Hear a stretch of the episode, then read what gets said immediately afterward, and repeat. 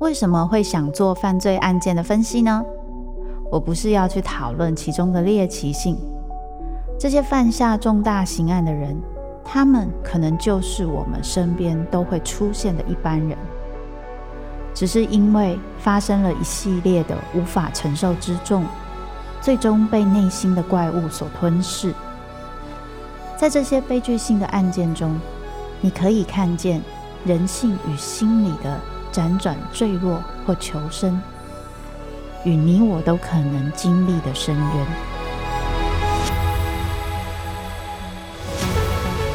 我是周慕姿，我的全新订阅节目《周慕姿读犯罪脚本》，被恶魔追逐的人，带你从心理学的角度探索人性的黑暗面。以及他们内心始终没说出口的挣扎。现在就到 Apple Podcast 以及静好听，搜寻周慕姿读犯罪脚本，被恶魔追逐的人。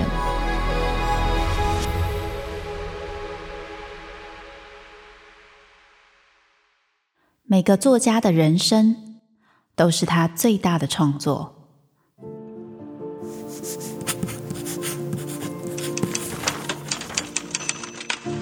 周慕姿陪你细读他们的灵魂脚本，凝视那些没有说出口的伤痕。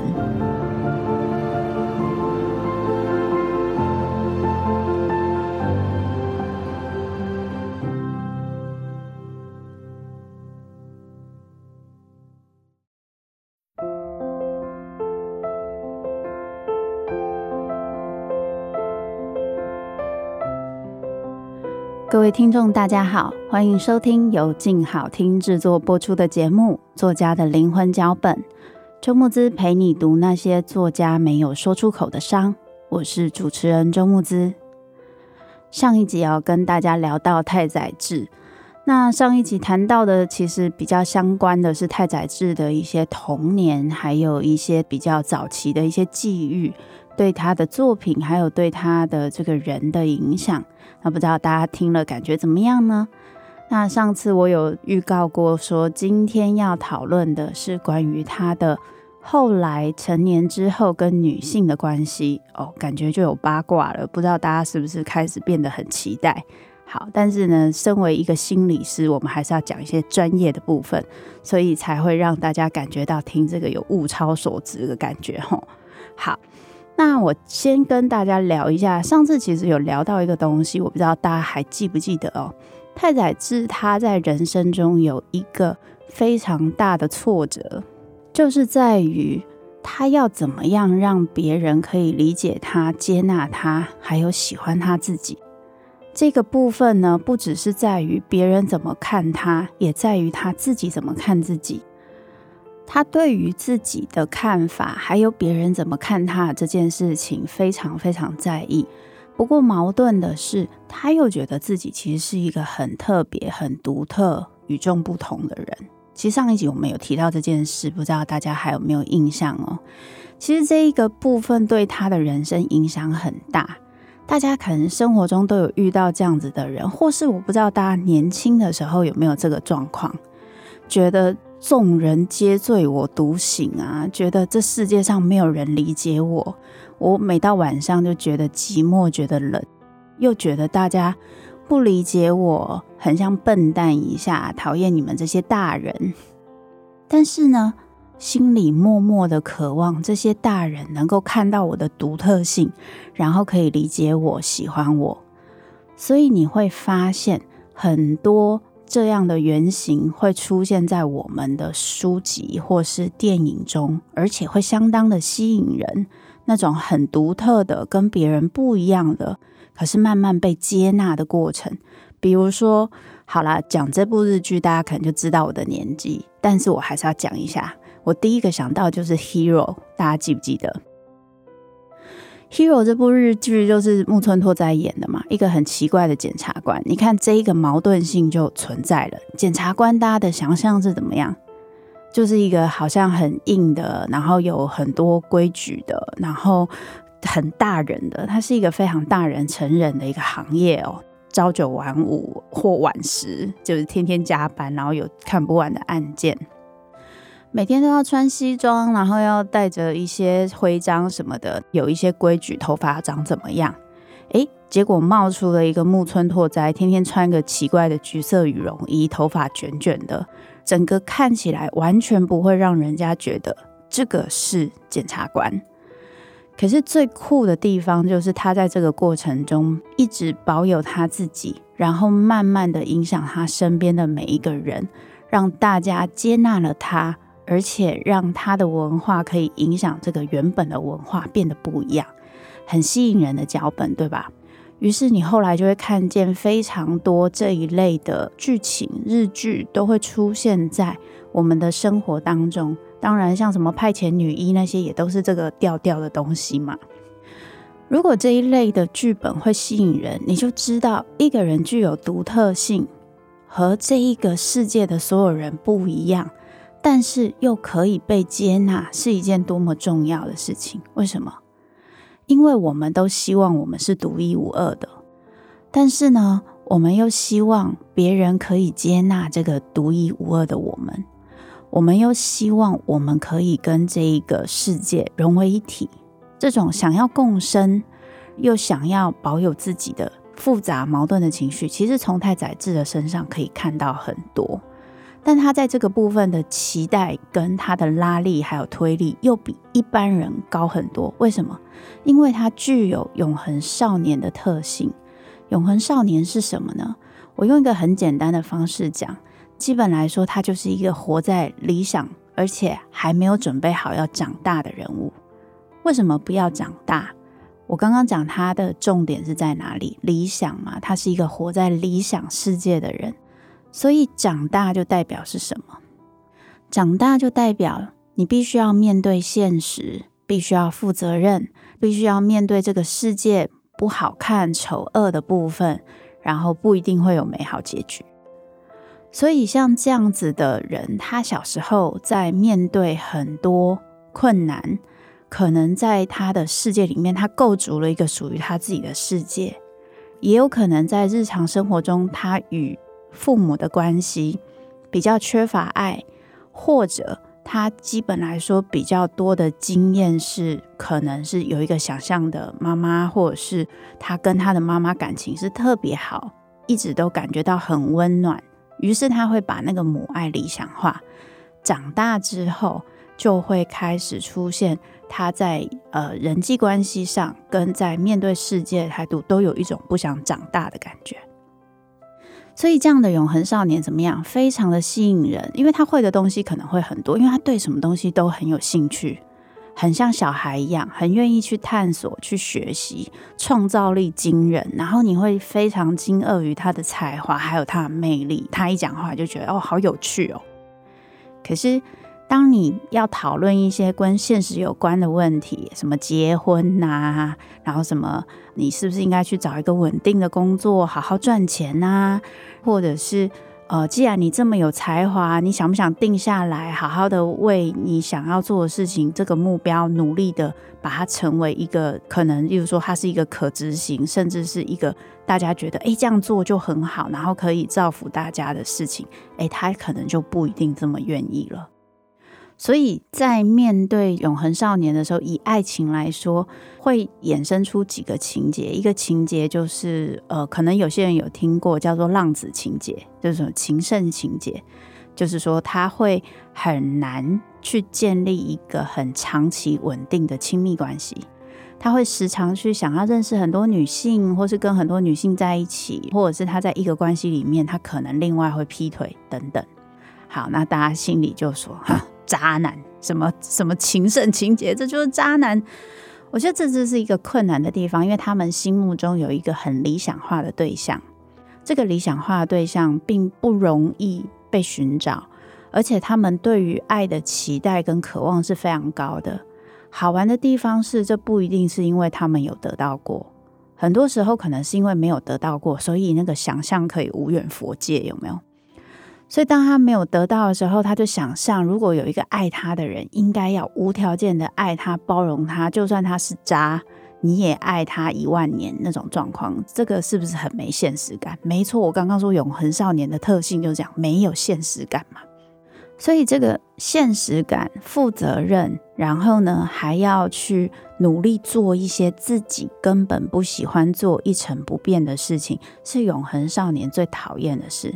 那是在磨损他的灵魂。你会感觉到有些人会讲说什么从外太空来的，然后在这一个世界稍微绕一绕，又要回到他原本的星球的人，大概他会有一种让你有这种感觉哦。所以，如果你用这样的方式去看太宰治，你就会发现，诶，他好像真的是很有这样子的特色。因为他对于这样的自己有没有觉得很不错？老实说，某方面他是有优越感。为什么我这样讲？因为下一次我们会讲到一个对于这样的自己会有很大很大的挣扎、冲突，甚至不喜欢，于是他努力变成很认真的大人的三岛由纪夫。可是太宰治就是呃，我就烂，我最棒，我烂，我很棒，大概就是走这样的路线。可是这并不是说他真觉得自己很烂，我的意思是说，这是他面对世界、面对生活的生存策略，就是带有一点依赖的，然后保有创意的魅力，有时候有点乱七八糟的，让自己很直接的去感受这个世界。还有一件很重要的事情，就是我不妥协。你从太宰治的很多作品里面都会看到，他感受到很多人性的部分，而他对于这些人性的丑恶面，基本来说其实是很不以为然，甚至是很鄙视的。可是他怎么做呢？他就变成，我就演另外一个，不管是讨好的，或是假装自己是邪心的，或是装笨的。然后呢，去看你们这一些丑角，看你们这些丑恶的大人做的那些事情，那个味道是很重的。所以你会在他的一些作品看到，常常有时候会反讽式的，甚至是讽刺自己，或是讽刺身边的人。他写的那些东西都非常非常的直接到位。比如说，他讲到什么，他跟朋友一起聊天，朋友聊天，大家的对话，他就说：“我们就是会把话点到为止而已。”我们不会再讲下去，就会保持一个平衡，让那个最难看的部分不会被看出来，然后让这个对话可以持续。他用的字是比我强烈很多的哦，然后你看的时候就会觉得哇，这个人怎么讲话就是很诚恳，但是也是很机车。可是对于这样子的自己，我们上一次在上一集有聊到，他在童年其实有面临到其他的价值观的入侵。例如说，他们家是认为勤勉努力得到一个成果是一件非常重要的事，所以并没有这么接纳他原本的自己。于是他很努力的去配合，为了要在这个家得到一席之地，因为他很希望可以被爱，很希望可以被照顾，可以被理解。所以这一个矛盾性一直会很严重的影响他，不管是影响他作品，或是影响他的这个人，他没有办法得到归属，因为他没办法强迫自己去做到大人想要的那些东西，得到他们的肯定。可是他又对于这样没有办法作为的自己，觉得很悲伤，很看不起，内心又有一个小小的期待，就是会不会有人可以接纳和爱。这样子的我，心里又一个小小的理想目标，就是我可不可以靠我现在这个样子，有一天得到非常大的成就，然后获得大家的肯定，就是靠写作赚大钱呐？这样有没有？这样就很容易懂啊。所以其实这是一个很很复杂的心情。最好玩事情是这个复杂心情，我们会想象好像我们到大人的时候比较能够处理。或许我们能够处理的，并不是说我们真能处理那个不被接纳的自己，于是我们选择妥协，于是我们选择哦，不要听别人的声音。但是其实我们可能变成大人，只是让我们变得比较能够隐藏这些东西。可是他不让自己不去面对这些，也就是说，那一些对他自己很伤的那一些话。觉得自己不够好，觉得自己不够努力，可是又觉得难过。为什么这样的自己没办法被接纳？这些声音停不下来，所以他一直纠结在这个部分上的时候，后来就逃到了酒瘾跟毒瘾里面。这种无法面对别人的失望，也没有办法面对自己失望，其实是一个很重的情绪。而且大家要知道，像这种进入上瘾行为的状况，它当然是个逃避行为，但是它也带着一种自我毁灭。你去重复这样子的过程，我在《过度努力》那本书也有提到，你在重复这样的过程中，其实可以避免你去面对那些让你觉得最痛苦的事情。因为那些痛苦的事情，你一面对，你又会重复的苛责自己，觉得自己不好，对世界失望。为什么我不能被接纳？人生很艰难，对不对？对，很艰难。好，在这样的情况之下，他当然会期待什么？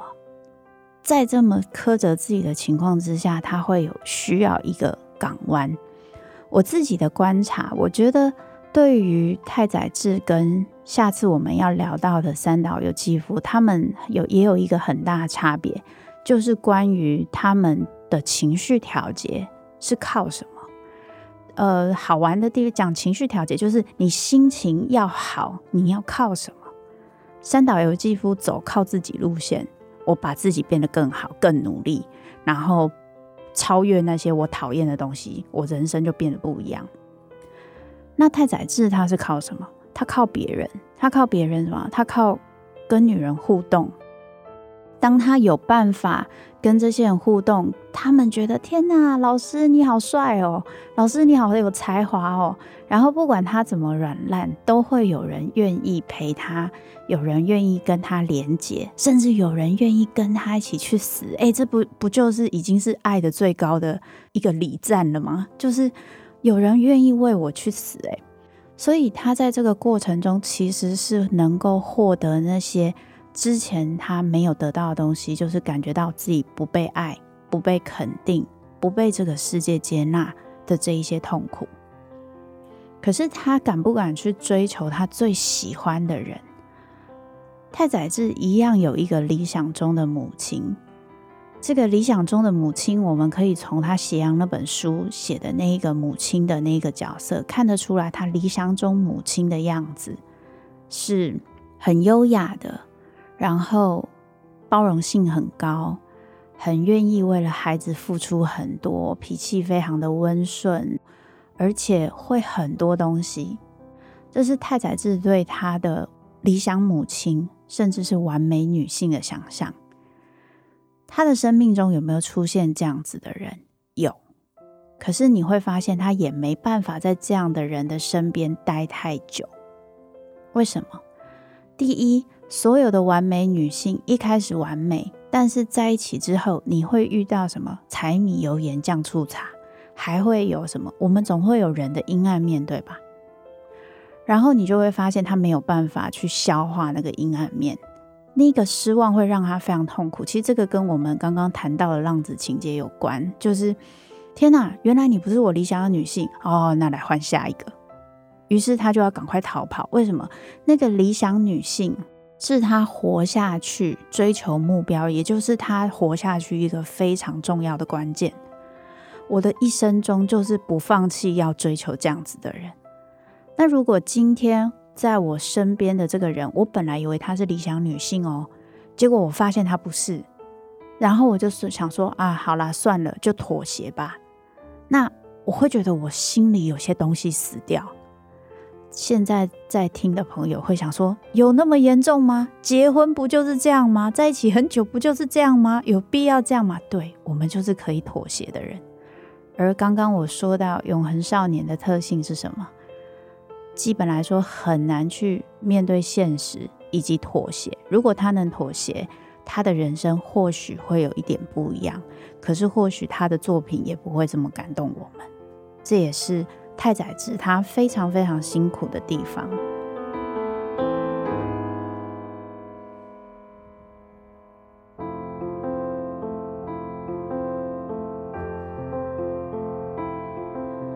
当然，我觉得在这样子的过程中，也会让太宰治的另外一个特性出现。我们在说他在童年的时候曾经遭受一些性的，也许是虐待或是暴力，因为他必须要把这个秘密给藏起来。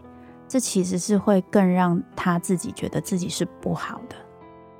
所以你会发现他在跟人的界限困难度其实很高。这个部分其实当然跟他童年两个经验有关，一个是我刚刚说的关于肉体的性的这部分的虐待，另外一个部分是你会发现他过去的成长经验，大人的想法是很容易会侵入他的世界的，他必须要因为大人而去迎合，放弃自己真正的意志，所以我们可以怎么讲？他做这件事情做得很熟手。于是他在跟他人相处的时候，很容易用这个方式来建立关系。而建立关系，刚刚我们讲到，他是属于他人调节。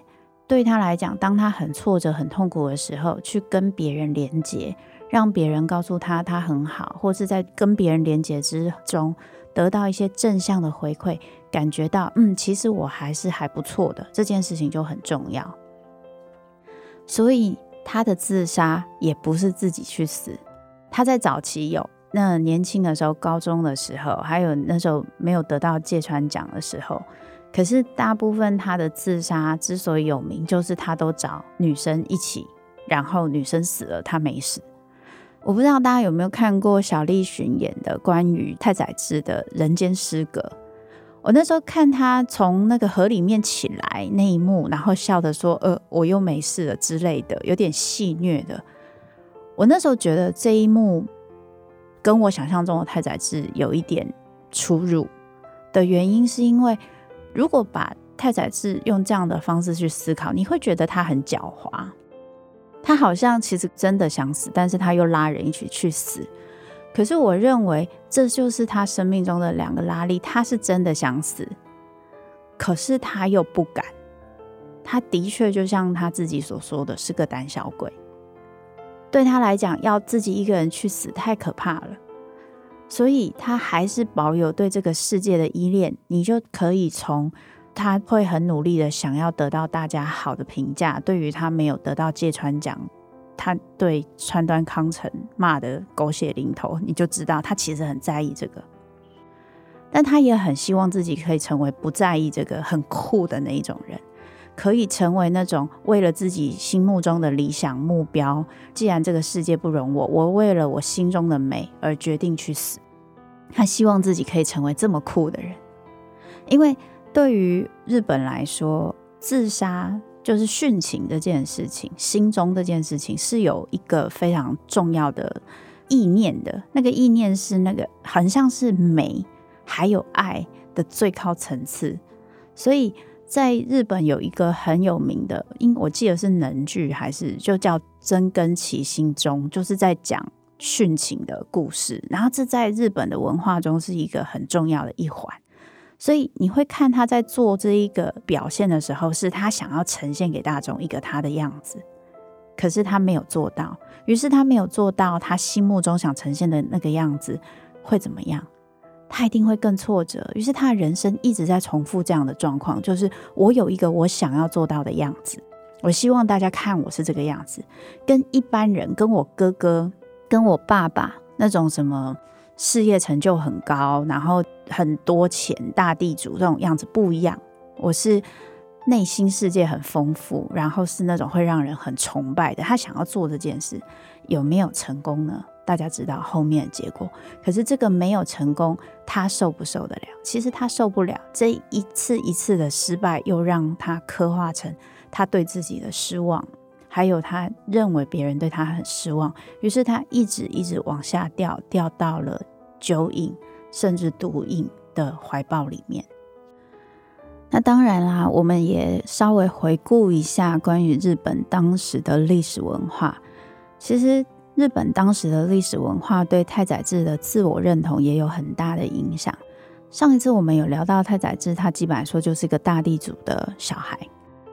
他在呃高中还大学的时候加入了左派的阵营，这个独一无二对他很重要，就是他跟别人不一样，他跟他们家人不一样，所以他会进入左派，其实很有道理的，就是他对于保守派是很直接的表现出我跟你不一样的状况。可是进入左派之后，这种很有归属感的地方，他有没有这么认同里面的意念？诶，他也没有。可是他有没有认同里面部分的一些想法跟概念？有，所以他对于自己身处在很右派的这种身份，其实是觉得很丢脸的。他认为很多人没有东西吃，没有东西穿，特别是战后日本是非常贫穷的。他看着那样的人，然后看看自己，对他来说，这个冲击，感觉到自己活在这个世界上，其实是很对不起其他人的。自己怎么可以这样活在世界上的这个感觉很强。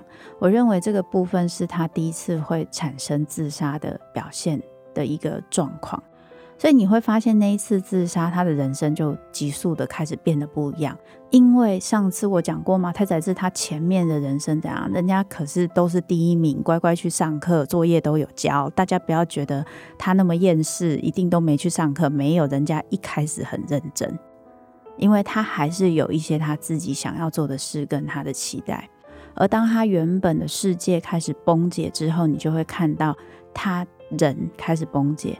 所以上次也有提到太宰治的没有界限，在这个地方也很明显，他的价值观崩解，他的内在很快的就会跟着崩解。这个没有界限的状况会很严重的影响他的内心。所以外在世界的变化，还有大家的贫穷、战后所有的无望感，他是很容易吸收跟承担的。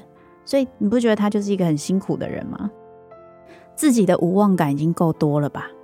还要感受到别人对自己的失望，然后呢，他还要承担这整个时代的失望，所以他是一个这么代表的人物，不是没有道理的，因为他创出了无赖派的这个文学。所谓无赖派，就是一个对于天皇的一个反动。那个时候在战前或在战时，那种大东亚帝国啊，以日本最棒啊，我们要努力军国主义啊。然后后来这一些东西失败了，你以为的理想的那个偶像整个崩毁了，大家找不到东西去信任、去努力的时候，太宰治就在这个时候觉得说：“你看，所以做什么都没用嘛，那我们就回归自己吧，也不用这么努力了，我们就一起废吧。”你看他的文字，你可能会误以为是这样，可是那是一个他在找他自己出路的一个方式，所以。他背负着这样子的罪恶感，这样子的失望，还有对于这个世界所有的情绪，整个侵入他的身体当中，而他拥有的才华，让他可以成为无赖派的文学，应该说开创者跟代表者，不是没道理的。后来还是很多人模仿他，有没有成功呢？啊，没有。不过呢，因为这个。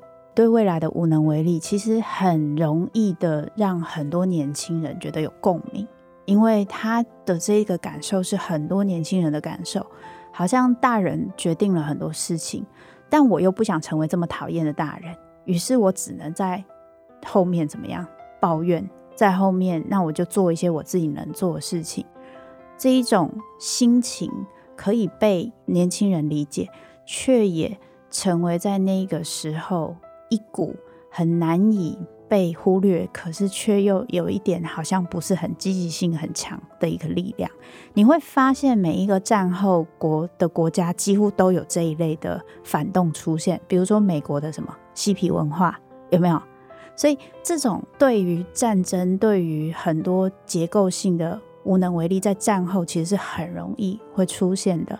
而有一些人会吸收了这一个大时代的情感能量，太宰治就是这样子的一个代表。跟某方面，我觉得他是牺牲品。那最后我再补充一个小东西，这是一个小意识啦。因为刚刚讲了好多好沉重的事情，我讲一个小意识。大家很熟，那个太宰治有一句话叫做“生而为人，我很抱歉”。这时候我就要讲太宰治的没有界限哦，在这里又可以看出一斑。怎么说呢？这句话不是出自于他，是一个他的小粉丝，他是一个诗人。这个小粉丝呢，是他的好友的一个亲戚。就是那时候太宰治很爱自杀嘛，然后也变成一个流行的。然后这个小诗人就跟他说，他也很想死，他写好遗书了，请他的亲戚，就是太宰治的好友，拿给太宰治看。看了之后，太宰治就对这句话印象很深刻，就写的真的太棒了。于是就这样子随随便便的就借到他的小说里面，也没写引用。然后对方看了就很生气啊，就觉得，而且他也理想破灭了嘛。我的偶像哎，居然就这样子抄袭我的东西啊，也没引用我呢，啊也没打个招呼，就这样随随便便的用掉。这件事情有没有去对质呢？应该是有，但太宰治可能就是用那种哦是哦哦是在他那边看到的哦，我不太记得，可能类似这样子。那你说他是故意的吗？我觉得他也不是故意的，可是他就是个没有界限的人，所以他不太认为这种事情有什么大不了。所以在《斜阳》这本书里面，他也借用了很多。那时候他的一个交往的对象太田静子的一些他的日记，那这个部分也成为他会有一些争议的部分。不过我认为这部分仍然无法掩饰他的才华，但是和他的性格有非常大的关系。好啦，我们今天聊完太宰治了，感谢各位的收听。下一次我们就会聊到三岛由纪夫了。请大家持续锁定由静好听制作播出的节目《作家的灵魂脚本》，周慕姿陪你读那些作家没有说出口的伤，并下载静好听 APP。我们下次再聊。